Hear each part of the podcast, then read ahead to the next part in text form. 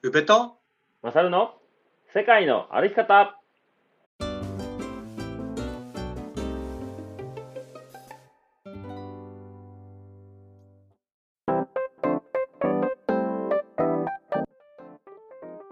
世界の歩き方番組パーソナリティの宇部と。マサルです。この番組は世界一周とロングトレの旅をしてきた宇部とマサルが日常の気づきや旅から得たこと学んだこと旅のエピソードを踏まえてお話しする番組でございます。配信は毎週、えー土曜日20時となっております、えー本日4月の23日土曜日ですね。よろしくお願いします。はい。よろしくお願いします。お願いします。いやーなんか最近すごいバタついておりますよ。何かあったんですか？なんかあったんやろな。おあお店の方？プライベートお店とそれ以外のことがいろいろ重なって。だから営業がまあしてる週末はまあ帰るの遅くなるでしょ？はいはい。で次の日が朝一から用事が入ってるみたいなのがえーっと4日ぐらい続いてる感じでなかなか寝れてない感じでね。まあそれは充実とは違うんですか？充実ではあるただただただ明日のこともいろいろ気にしなっていうなんか緊迫感がある感じ。うん。うん。なんですかねそれは。年齢を重ねてきたからそう感じるんですか？いや単純にこれは寝れて寝れてないだけやと思うよ、なるほど。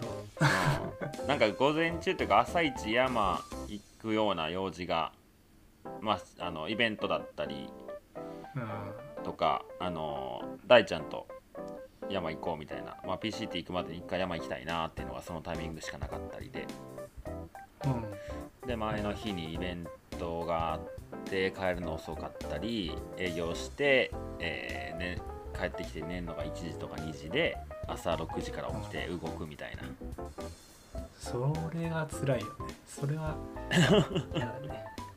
まあまああの楽しいことやから休めて。はあといはい。明日明後日ん？明日で一応その感じは終わって、えー東京に行く感じかな。おー。ちょっと気分転換になるんですかねそれは。まあなるんじゃないかな。まああの LDHD で2324とこれが配信が23やね。うん。うんで金曜日にあのハリスさんとちょっと会おうよって話になってて。おおうん。ええすごいねで夜友達と会って次の日 LDHD 同日やって日曜の夜からもうあれね。うあの宇部ね。宇部家移動してはいはい。以前のお仕事の残りを続きを。を続きをして。で 完全なる労働力としてですか？はい。あでもあのそれまでにいろんなこと片付けてもうそっちのことだけを集中できるようにね、はいはい。よろしくお願いします。していきますよ、いやでも準備とかがね大変だよね。なんか今最近まあ僕の方も繁忙期っていうかカーネーションのね仕事がいろいろと忙しくやってるけどうん。うんやることが決まってるからうんうんうん。まもう一日の流れの中にそれがあるけどやっぱり準備とかって結構違うよね。そうやね。ほんとそれはもうねあの当日やらなあかんことってもう準備が全てよね。本当に。いはいはいはい。やほんまそうやと思うわ。うそう特にさ今回も言うたら、え4人三4人行くんか。ぶ宇部家に。あこっちの話？うんあこ例えばね例えばこっちも。うん。でそれで手伝って手伝うよって言って行ってもそっちでいろいろこうね段取り組んどかなかったら手持ち無沙汰になったりするし。そうね。はいはい。うん、であの、うん。イベントでねあのアマトミトレールと新エストレールのちょっとイベントでお話しさせてもらったんやけど。うんうん。でそれが、えー夕方からでまあえっ、といつや、えー土曜日にや日曜日かにやったからまあ一日あるし、ちょっと午前中そのお店の近所が六甲山がねすぐ裏にあるから、はいはい。まあ、ちょっと六甲一緒にハイキングもしつつ戻ってからお店でお話ししようみたいなうん。感じだったか。らまあ結構丸一日やけどその、まあ、ハイキングに関してはねそこの店主の人が全部計画してくれてるけどうん。でもイベントの話す内容とかっていうのをちゃんと準備しておかないとっていうのでそうそう。そうでそれをねはお話しするのってスライドとか使ってやるけどやっぱどこまででもやれることやからさ準準備をね。そうそう。うん。でそれが正解がないからなかなはいかこうどこまでやればいいんかなとかどう伝えたらよりこう伝わりやすいんかなとかいろいろ考えると、はなんか1時間やれば終わることじゃないから、うん。うん、考え出したらきりないよね。そうそうね。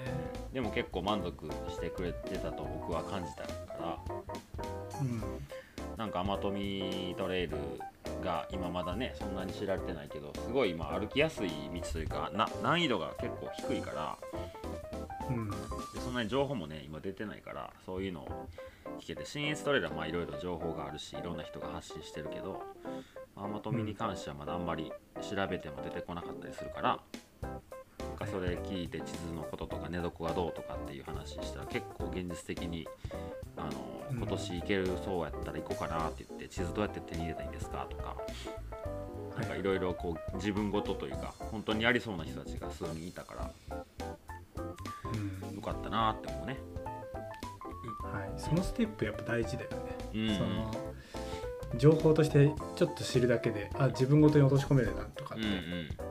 それはあるよな、いや認知の普及活動されてますね。まああの ち小さく細く長くじゃないけど。うんでも SNS があると一回そういうことやっただけでもなんか何他の人も知ってくっていうかさ。うんうんうん。なんか結構大きいよなと思いますね。そうやね。うん。うん。まあでもこれからそのね夏こう春になってだんだん暖かくなってきたらハイキングシーズンみたいななってくるけど、はいはい。まあ、みんなねあのやっぱ北アルプスとかそういうメジャーなところにどんどん行ってすごい人が多いところになるけどなんか前新越歩いてた時ももうこの時期にアルプス行ったらもうすごい人でちょっとこう人疲れするから逆に人いないとこ歩きに来ましたっていう人もあったから、なんかそういうた確かにこう北アルプスみたいにこうダイナミックで派手なとこじゃないかもしれんけどそうなんかねちょっと、うんちょっとそういうところに目人がが向いたりするかもね。はい。うんうんうん。はい。てなところでですね今回はい。タイトルにあります通りシンプルに暮らそうソロ森の生活を漫画で読むというタイトルになっておりますねそうですね。うん。これになってまあ経緯って言ったらあれだけど。うん。そうね。僕がえーっとそのまあ本編でもねこの本のこと詳しく話しますけどはいはい。結構ソロの森の生活っていうのはなんかロングトレイルやってる人の中では知ってる人が多いようなイメージがあって。はいはいでそれを耳にはしてたけどなんかすごい古い難しい本みたいなイメージがうん。あっなんかまんま英訳をねたうん。なんかよ読むみたいな感じでそうそう。なんかは全然入ってこないんだろうなみたうんういなん。イメージはそう。ありますよで,、ね。はいはい。うん、でこの前しげさんに会った時にうん。確かしげさんだったっけなんかでその漫画で読めますよみたいな。なんかで知ったんよ。そういう本があるよみたいな、でまあそれやったらちょっと読んでみようと思って読んでまあなかなかあの本当のなんていうのあの漫画じゃない本物のやつ読んでないからどこまで分かったか分かんないけどなんとなくうん。その漫画で読んだ感じなんか言いたいことは伝えてもらえたかなっていうのでストーリーズに上げてはいはい。それでゆうちゃんがあれねおそれいいねみたいな。そうそう。かすぐ買って。うんうんで僕も読んでみてそれが面白かったっていうか、うん。なんかねあの僕らがロングトレイルでなんかちょっとなんだろうちょっと垣間見た部分をうん。描写してくれてたりとか、そうね。なんかそれを世界の歩き方でうん。お話できたら、うん。なんか皆さんも興味持ってもらえるかなと思ったのでうん。今回こういうタイトルになっております、そうやね。本の紹介は初めてじゃないですか？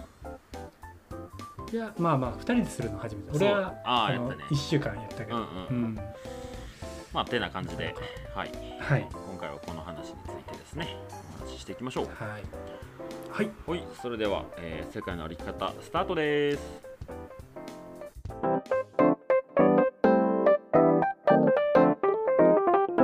はい。それでは、えー、本編スタートです。はいはい。はい、えー今回ねそのシンプルに暮らすソロ森の生活を漫画で読むということで、まあ、ちょっとこの本で僕たちが、まあ、学べたこととか感じたことみたいなのをお話ししていこうと思うんですけど、はい。まあまず誰が書いたんやってとこなんですけどヘンリー・デイビッド・ソロさんという方ですね。うん。はい、この方が書かれたんですけど、まあ、この方がどういう人かっていうとですねえーっとマサチューセッツ州のアメリカのマサチューセッツ州のコンコード市出身。コンコードって場所は分かんないですけどまあマサチューセッツって AT が通ってる州でもあるんですよ。うんヨーロあニューヨークの方ですそうそうそうそう。うん。ニューヨーク州よりもちょっと上にあるところやったかな。うん。はい。で、えーっとあの有名なハーバード大学卒業されておりますね。はい でその後に家業の鉛筆製造業で教師をしたり測量の仕事などにも、えー疲れたけど、えーまあ、生涯を通じて定職についていませんでしたと、まあ、いろいろ職を変えながらで、えーっとそこからですね、えーウォールデン湖ウォールデン池かな？うん。っていう、まあ、池というか湖というか、まあ、そこがあるらしいんですけど、まあ、そこの森の中に、えー、と丸太小屋を自分で建てて、まあ、自給自足の生活を2年2ヶ月送ると。うん。でこの、えー、と漫画になってますけどこれの元の本の、えーものがだ結構代表作になっているみたいで「えーウォールデン森の生活」っていうのを1854年に、えー書かれておりますね。すごい前ですよ。すごい前よね。100 170 170年前。170年前に書いた本がいまだにこうやって読まれててすごい。なはい。こんな湖畔で書いたのかわかんないけど。うん。ね、でまあ、そその本が、まあ、実際その生活を記録してまとめたものであり、えーその思想は、えー後の現代の詩人や作家に大きな影響を与えたと言われている一冊ですね、はいはい。はい、でそれを書かれた翌年の1855年からちょっと体調を崩されたようで。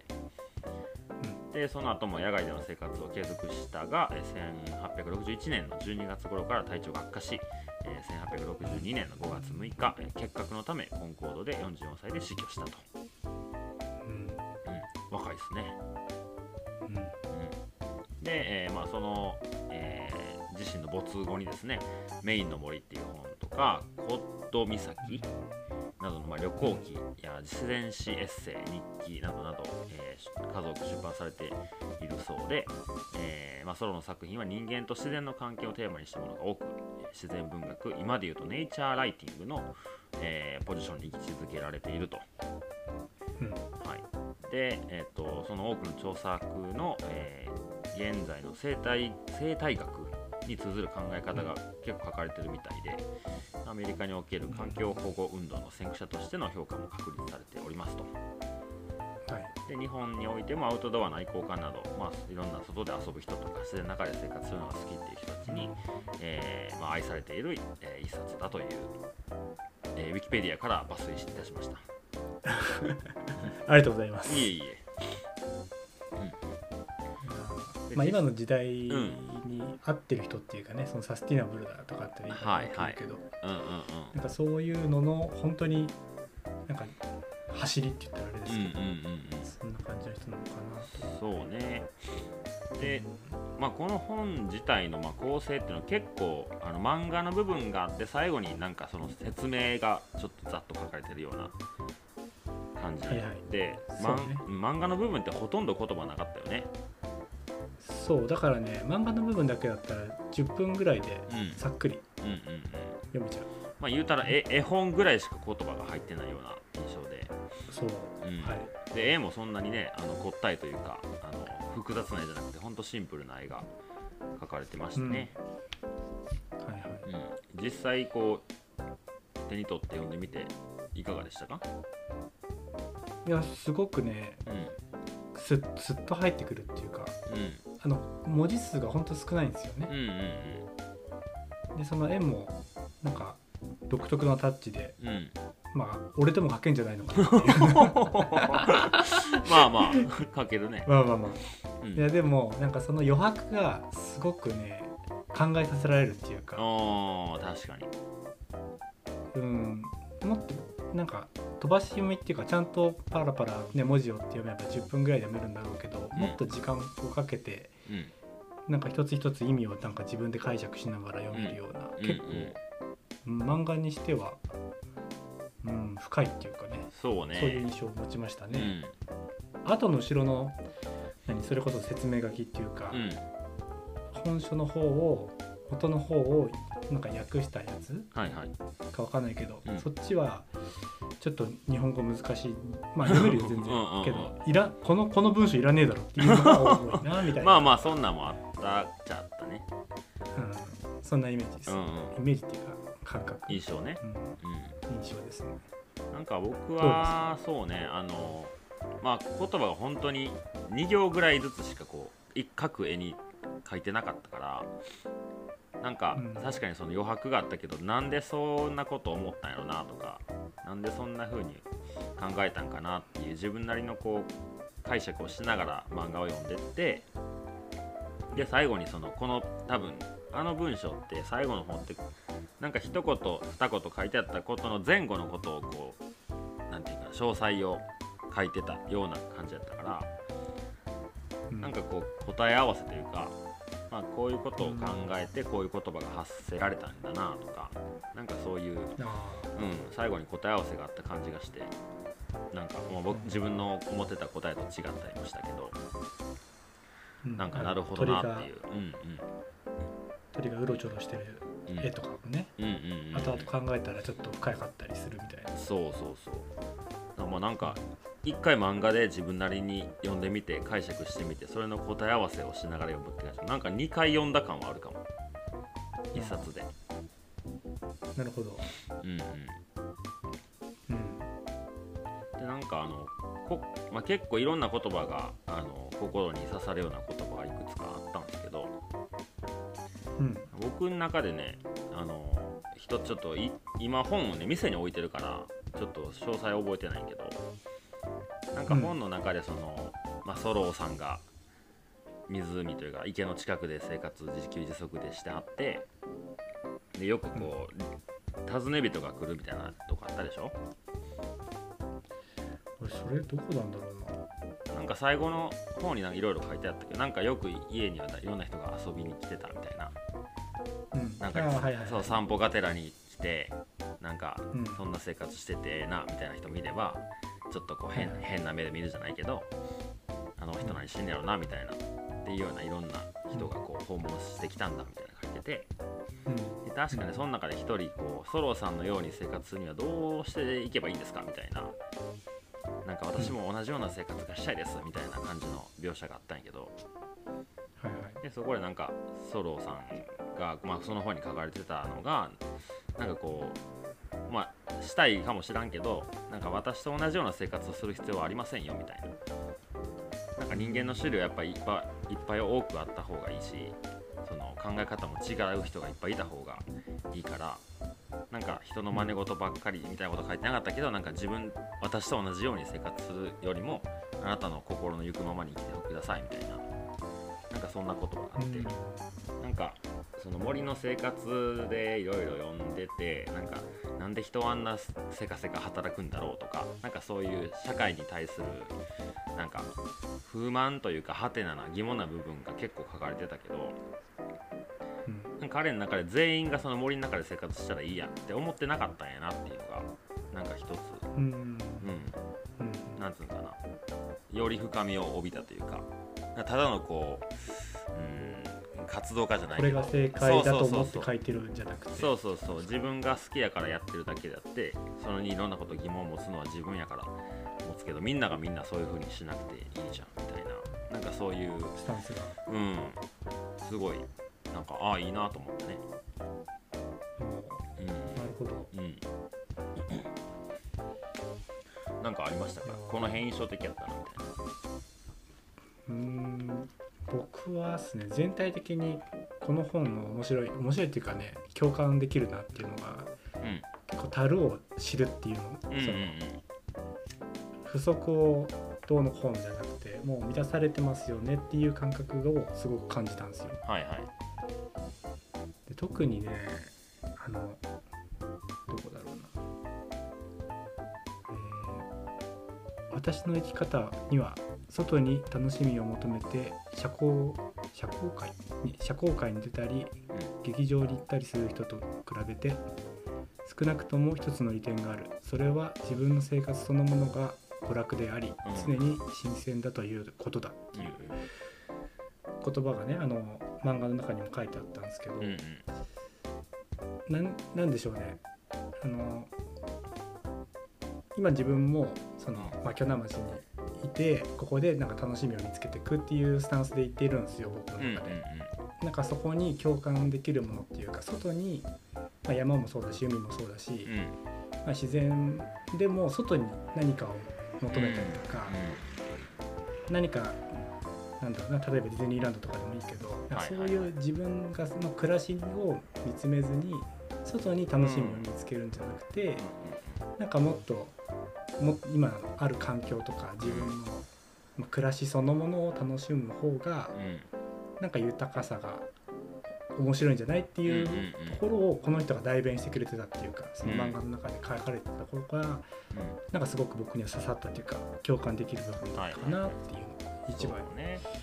そうありますね。うん。そうな確かにそういう描写は結構いろんなところに散りばめられてましたね。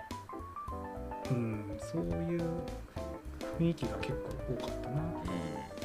なんかまあ今さなんか例に例える例えばどっか泊まるってことで考えてもさいろんなグレードがあるやん、そのはいはキャンプでもいいし、うん。まあ、グランピングみたいなことしてもいいしコテージで泊まってもいいしゲストハウス泊まっても。そうでビジネスホテルでもいいし高級ホテルでもいいしさ。いろんなうん、ただ一泊寝るだけでもいろんな種類があるやん。はいはい。でなんかどうしてもこう高級に高くなればなるほどこう快適で幸せみたいななんかそういう、うん。どんどんそうなっていってるけどでももし世の中に、えーゲストハウスっていう泊まり方しかなかったらうん、誰もそのホテル高級ホテルでこう自分の部屋の前にプールがあるってことを知らなかったらそこで満足できるはずなのになんかどんどん上がいっぱいあるってことを知ってしまうからなんかこうゲストハウスとかなんかそのお金かけれない泊まり方しかできないとかっていうなんか自分のちなんていうかなちっぽけさというかなんかまだまだやなみたいな気持ちになるかもしれんけど、それがそれしかないって思ったらそうは人間思わへんはずやからさ。なんかこう不思議なもんやなと思うよね。上には上があるけどそれどんどん作っていくからこそどんどんその差が出てきてなんかそこを目指すように頑張って、まあ、お金かかることやったらお金稼がなあかんって仕事していかなあかんとかっていうなんかなんか変なサイクルというか。うん、なるほど。っていう風になっていくよなーって、まあ、一時考えてたりもしてたね。なんかそれをできるようなお金があったとしても、うんうんそっちを選択ゲストハウスを選択するのが僕はうんうんなんかあのなんだろうないいいいなっては思うよね。そうね。なんかいけないんじゃなくてうんこっちが好きで行ってる感をうんうんなんかうんまあそれは海外旅してた時に思ったっていうか、ねうんその自分がいくらお金があって旅をしてても高級ホテルよりもそっちの方の宿を泊まりたいなって思えるかってか思うのかなはいはいはいはい。それはもううんお金持ってみな分からんね。わかんないそうそうそうそう、でも選択の自由があってもそっちを選択するような感性ではいたいなとはうんうんうんうん。思いますね、そうね。でもあれやなんか例えば旅行でもさ貧乏旅行でこうお金ケチケチしながら行くのってあの、うん。まあ言ったらゆうちゃんで言ったらあの2年間1年10ヶ月。はいはい。でやっぱ先が長いからこれからもお金は減っていくからってこう節約をしてたやろうし。はい。でその一発目が PCT やったからなんかすごい生活水準というかがぐっと下がっても楽しかったわけやんはいはい。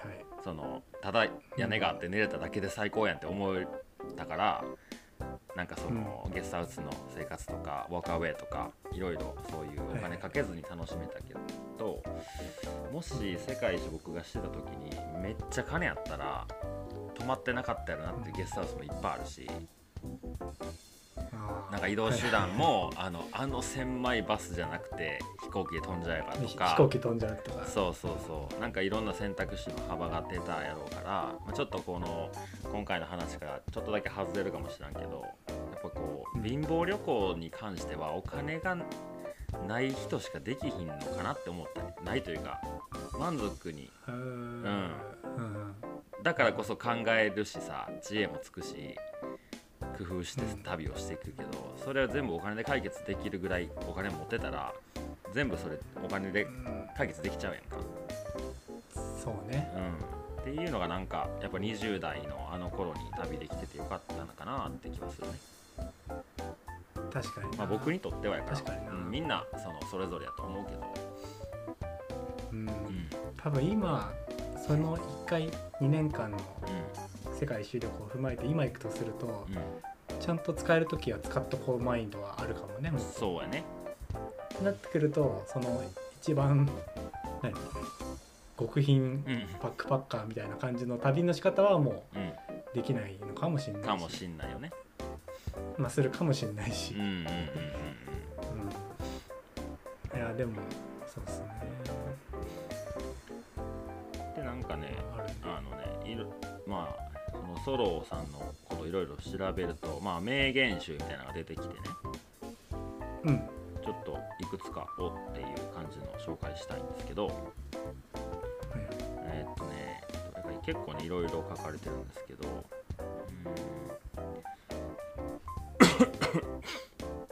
うんどれにしようかなこの本の中でじゃなくて本の中じゃなく多分ソローさんの名言集みたいな感じかな、はいはい。うん、まあ一番上にとりあえずあったのが、えー自分自身に満足してない人間に一体何ができるって言うんだいっていう話ですね。うん。うん。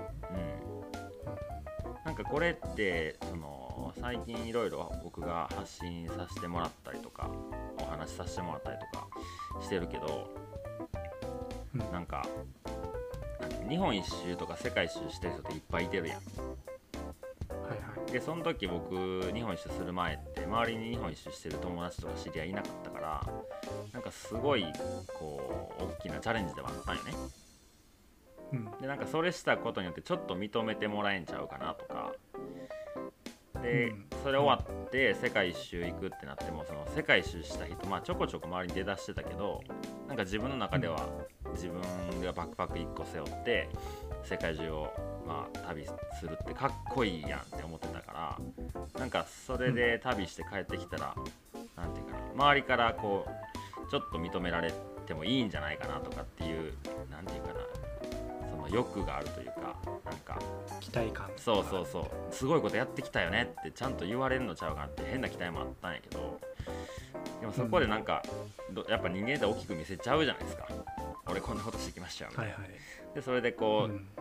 例えばトークイベントみたいなことしたいなと思って、ねなんか1回か2回なんかやらせてもらったけどうまく喋れなかったりとか結局自分を大きく見せてたんよねその時は。はいはい。どっか自分の中で誰でもできることやのにそれをこう隠していや俺こんなことしてきたんですよね、うん。みたいな。っていうなんかうん。自分の本当の自分の感じることとのこう乖離があったりして。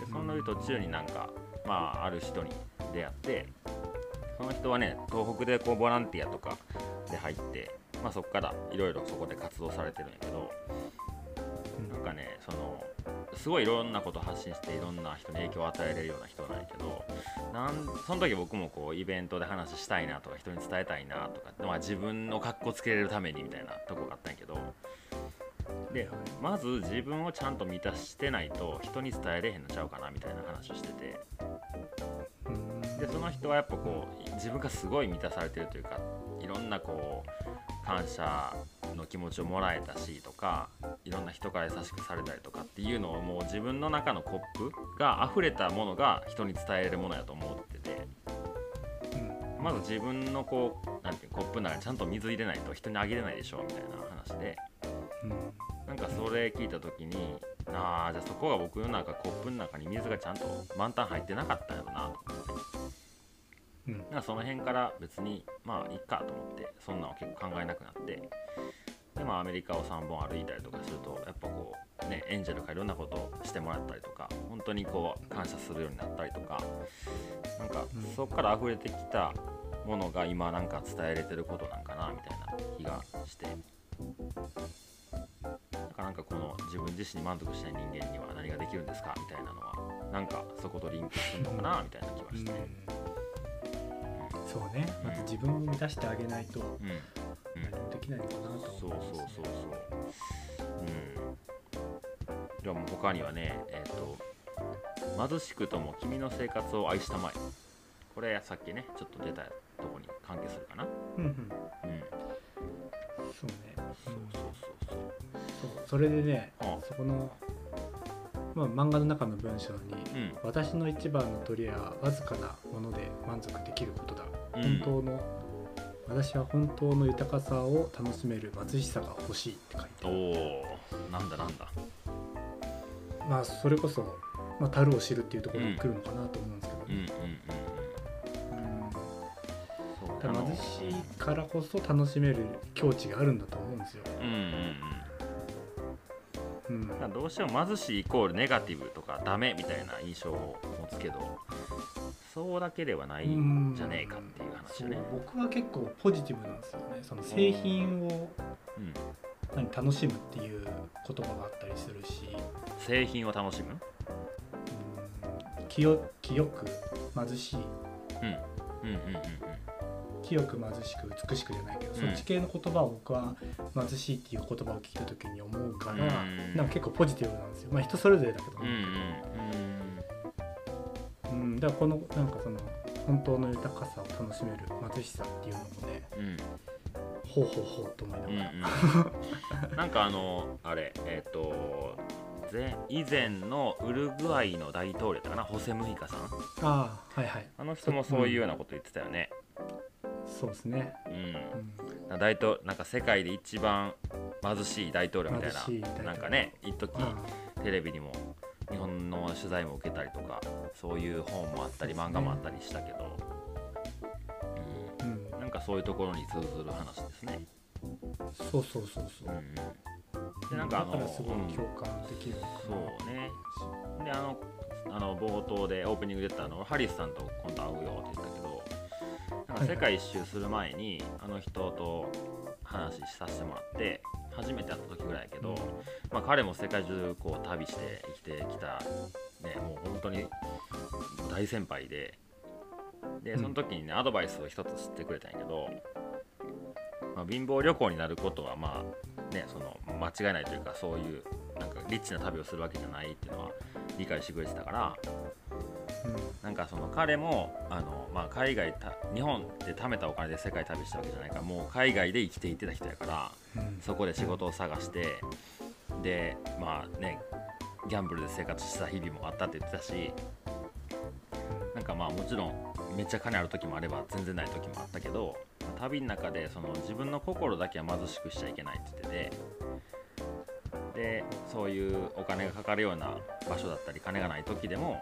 あのちょっといいカフェに入って普通にね、うん。その辺で買ったコーヒーやったらもういった1ドルとかで買えるようなものでも5ドル払ってゆっくりコーヒー飲む。金なくたって俺は貧乏じゃないよっていう貧しくないよというかだからその時間をちゃんと取るようにした。って心だけは貧しくしちゃいけないよって、まあ、500円ぐらいやったら払えるでしょみたいな。なんかそういうのをアドバイスしてくれたからなんかそういうちょっと金ないな物価高いなって時も、まあ、それこそパリでちょっといい場所の眺めのいいカフェに入って一人でコーヒーを飲む時間を持ってみたりとかなんかそういうのをしてたね、うん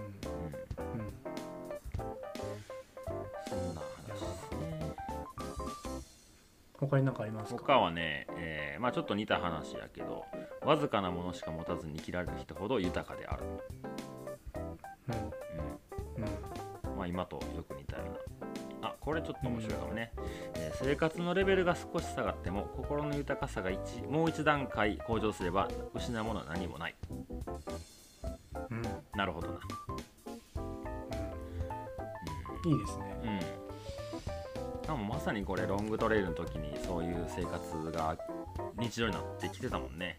お金使えないもんね。その自然の中にいたら。うん、うん。で余計感じるだろうねその時。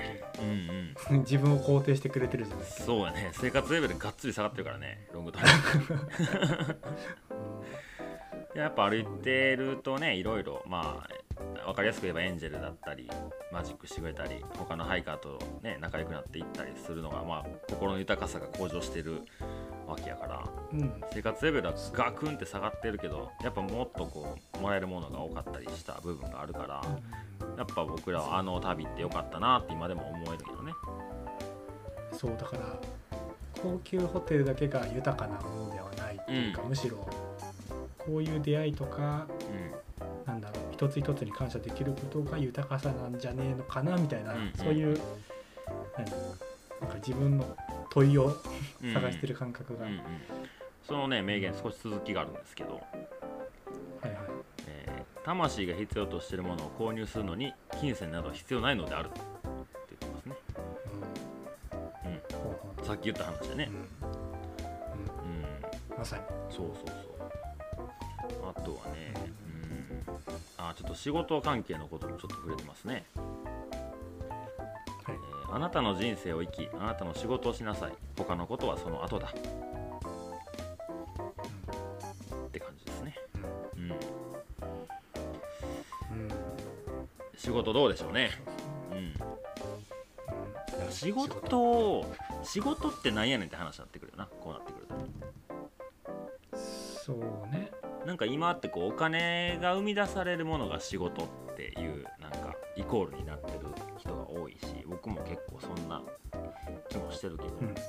なね勝手に歩いていくハイキングとアマトみたいにねあのこう依頼されていくのって仕事お金もらえたしうん。仕事で歩きに行ったあのセクションはっていう感じだけどそこからの新エストレイルの延長のところはまあ勝手に歩いたから、まあ、続きは遊びで歩きましたみたいな話になるけどお金がもらえたから仕事になってるっていうのはまあ分かりやすくていいけどそうね。どうですか？宇部さん仕事ってどんな感じですかね？仕事とはどういうものを言うんやろうね、仕事とは？うん。まあ仕事と遊びの境目がちょっと どうなのかっていう話も出てくるけどはいはい。でも仕事はやっぱり自分が何かを価値を生み出してその価値、まあ、仕事じゃないか。対価をもらうことが、まあ、うん。一つの、まあ、セオリーっていうか、うん。うん。うん。なるほどね。しうん。自分の場合だとその今カーネーションみたいを作ることが仕事であり、それで何？うーん、まあ、生計を立てる感覚があるわけじゃん、そうね。農業が仕事なわけでしょ？うん。じゃあブルーベリーも仕事なのかっていうと仕事なんだけどもっと遊びの延長線がうん。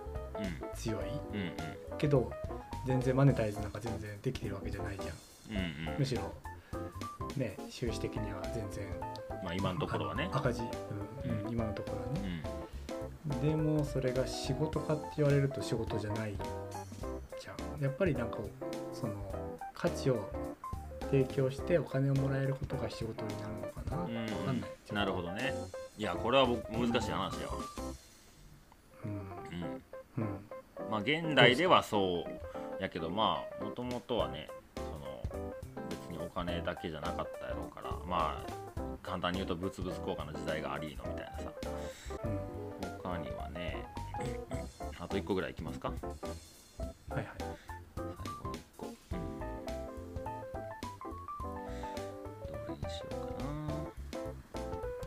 これいいですね、えー人生は地球上で過ごした年数で測られるものではない。どれだけ楽しんだかで測られるのだ、うん。まあ、長生きしたからいいのかって話だね。移動をいっぱいしたからいいのかっていう、うんうんそうそうそうそう。どんだけ、うん、うん本当にそのシーンよねこれが。うん。うん。でもこの人のシンプルな暮らしがみんながみんな楽しそうかって言ったらそうじゃないじゃん、うんうんうん。そうね。そりゃそうやわ。うん。それが面白いね。でそれもそう私の暮らし方が正解では別にないですよ。ってうんうんうん。言ってるわけだから、うんうんそうね。なんか生きることは遊びですよっていうスタンスはこの人が大事にしてるうんうんうん。ポリシーなところがある気がしますけど、うんる必要もないってないけど。でまあななんかさ昔やったらこう長生きして元気でいるのが長生きやったみたいなのあるかもしれない今ってこう延命延命の感じがあるやん。はいはい。病院でこうもう寝たきりで心臓は動いてますみたいな。はいはい。でこの前あのちょうど去年ぐらいねばあちゃんが亡くなったんやけどまああの僕のおばさんがあの独身やからずっと一緒に住んでて。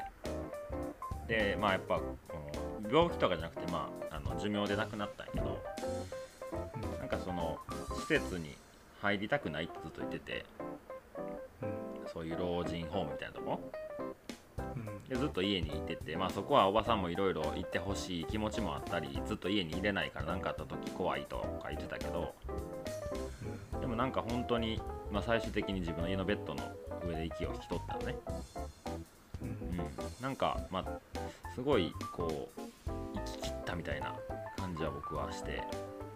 でこっちもなんかもうそろそろやなって、まあ、弱ってきてるのも分かるしあの前までやったらこうご飯一緒に食べたりとかしたけどもう食べうんたくないというか起き上がるのがしんどいとかっていうのも明らかに弱ってきてたのは分かるからなんか病院やったら病院に行ってねその状況ってその時しか見れないけど、まあ、家に行ったらうん。それがもうゆっくり見えていってたからなんかそのこっちのこう残る人たちの心の準備もできたしうん。なんかそのもちろん悲しい部分もあったんやけどなんかああいう風に最後家族に見とられて亡くなっていくってなんか理想的な形なんかもなと思ったりしたね、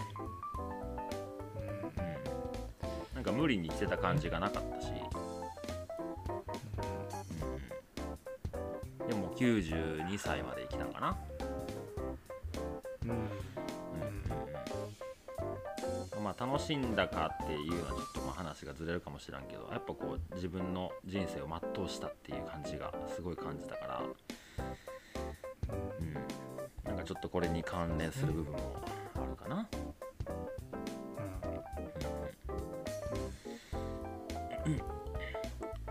方終わり方って言ったらあれだけどうん。長生きが正解ではないしうんうん。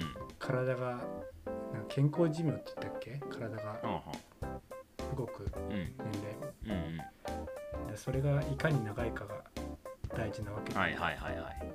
うん。やっぱり健康大事ですよ。いや。そうね。本当にこう元気に毎日生活できるってことが何よりやねうんタバコ吸ってる場合じゃないっす。よ、まあそれは後々考えますわ。それはそれ。それそれはそれ。後々考えますわ。はい。まあなかなか喋ってきたんでどうでしょうね、はい。まあこの本まあねあの興味ある方は本当に読みやすいしいろいろこう人によって感じ方が違う面白い本な気がするんで、はい。うん、ぜひぜひ興味ある方はなんか Amazon かなんかであると思うんでね。はい。あと僕の店にも置いてるんでなんか読みに来てもらっても全然構わないですし。ってな感じでよろしいですかね。はい。はい。それではエンディングのお時間でございます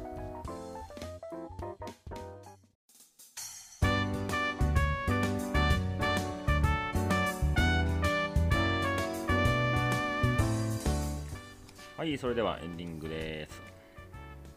はい。ちょっとね、あのこの前ね、えー前の何曜日や？土曜日かな？土曜日に、まあ、ペグにちょっと予約をいただいてて、まあ、通常営業の、えー曜日やから、まあ、予約なくても全然いいですよって感じだったんやけどわざわざ連絡くれて、うん。でねえっ、と2人が2人が2組、まあ、4人。うんでうん。1人はねえっ、と去年の10月か11月ぐらいにまあちょっと知り合いと山行っててでそれで向こうから歩いてきた人が「マサルさんですか?」みたいな言ってくれて。お マジでそんなことあんねやと思ってさ。で、うん。あのラジオラジオ聞いてんすよって言ってくれた。20代の子で。男の子なんやけど、はいはい。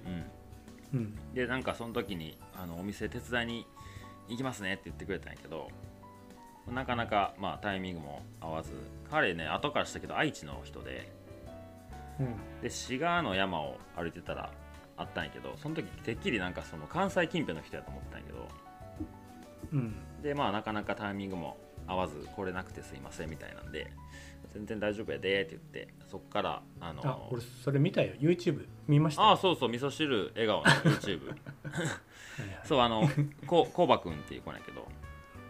うん。で、えー、と先週もねなんか、えー、と来てくれてでうん。なんか彼女が大阪にいてるんでたまに大阪来るからその時また来ますねって言ってで来てくれたのね、えー。で、まあその彼女と一緒に来てくれてでもう一人うん。友達が後から来るんでみたいな。でああ全然いいよって言ってなんかその子バンドマンなのよ。うん。まあ、もうちょっとバンドを一回やめてるんですけどって言ったけどその彼女もバンドでつながりで知り合ってみんな2人ともバンドマンで。うん。ほんでその後来た友達もまあバンドの友達なんやろなと思って話してたらその子もリスナーさんでえーラジオ聞いてますよみたいな。あマジでありがとう、えーその子はね岐阜から来てくれたのよ。えーすげえなと思って。で,、うん、でまあそのこう関西に来て、まあ、一緒に山行くのもあってペグにも来たかったんでつって。で LDHD も24日に日曜日に行くんでまた会いましょうねみたいな話でできて。本当にこうラジオ聞いてくれてる人たちのこうなんていう本当に動いてくれてる感じがすごい嬉しくて。いやすごいですね。そう。でねあともう一組がまあちょっと遅い時間で8時ぐらいに行きますって連絡くれてて。うん。でインスタで DM くれたんやけどその人どんなことしてはんのかなってページ見るやんか。うん。そしたらなんかね大阪でねあの整骨院だったかな、うん。やってる人なのよ。はいはい。でちょっと年齢は聞いてないけど僕よりちょっと上なぐらいの感じだと思うんやけど30代ぐらいの、でうん。まあ来てくれて。であのおお客さんで、えー興味ある人がいるからあの一緒に行きますねって来てくれたんやけど。うん。でその人自身あのハイキングもしないしアウトドアもしないけどあの宮下さんの Voicy を聞いてて それで世界の歩き方をよく言ってるから聞いてみたらおなんやねんその旅の仕方みたいなんであの聞いてくれてたらしいのよ、ひろきさんって方なんやけど。そう。へほんでなんかその横にはバンドマン3人がいてさ。うん。で、まあ、ラジオ聞いてって共通点で。でハイキングはうん。もうそのそういうなんていうかなロングトレイルとかそう、まあ、ちょっと山行ったりはたまにするぐらいでがっつり山やってる人じゃないし、全然詳しいことわかんないけどなんかその、まあ、僕たち僕と宇部君が話してるその話の内容がすごい興味深くて聞いてるんですよねって、そうなんか本当にハイキングしてない人にも届いてるのが嬉しかったね。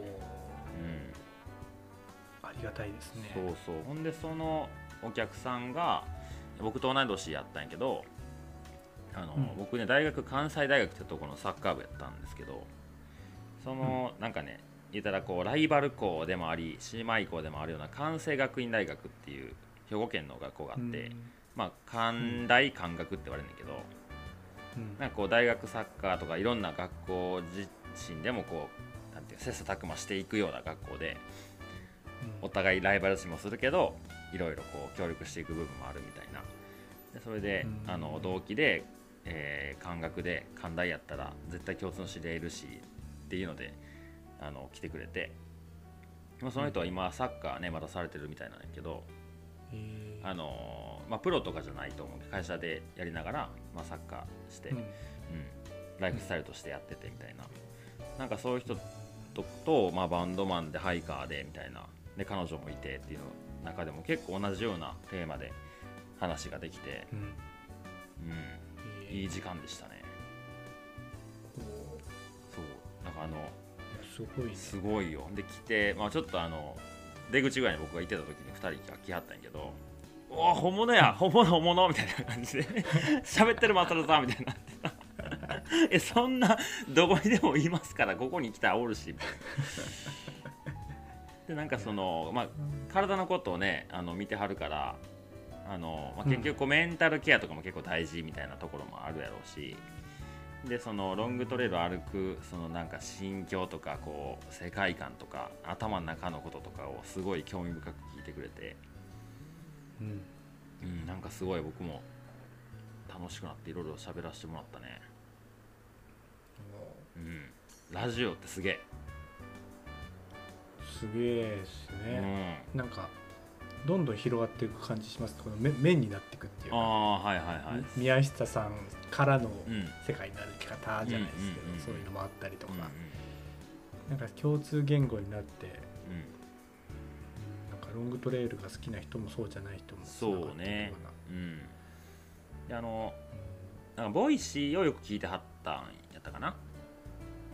うん。でそれでいろいろこう聞いてる中で宮下さんのにたどり着いてでそこから、まあ、宮下さんともちろん面識なく聞いててただこう一リスナーとして聞いてはってで世界の歩き方に来てくれて「あお店やってはんねや」って言ったら「え大阪?」みたいな「え近っ?」みたいな。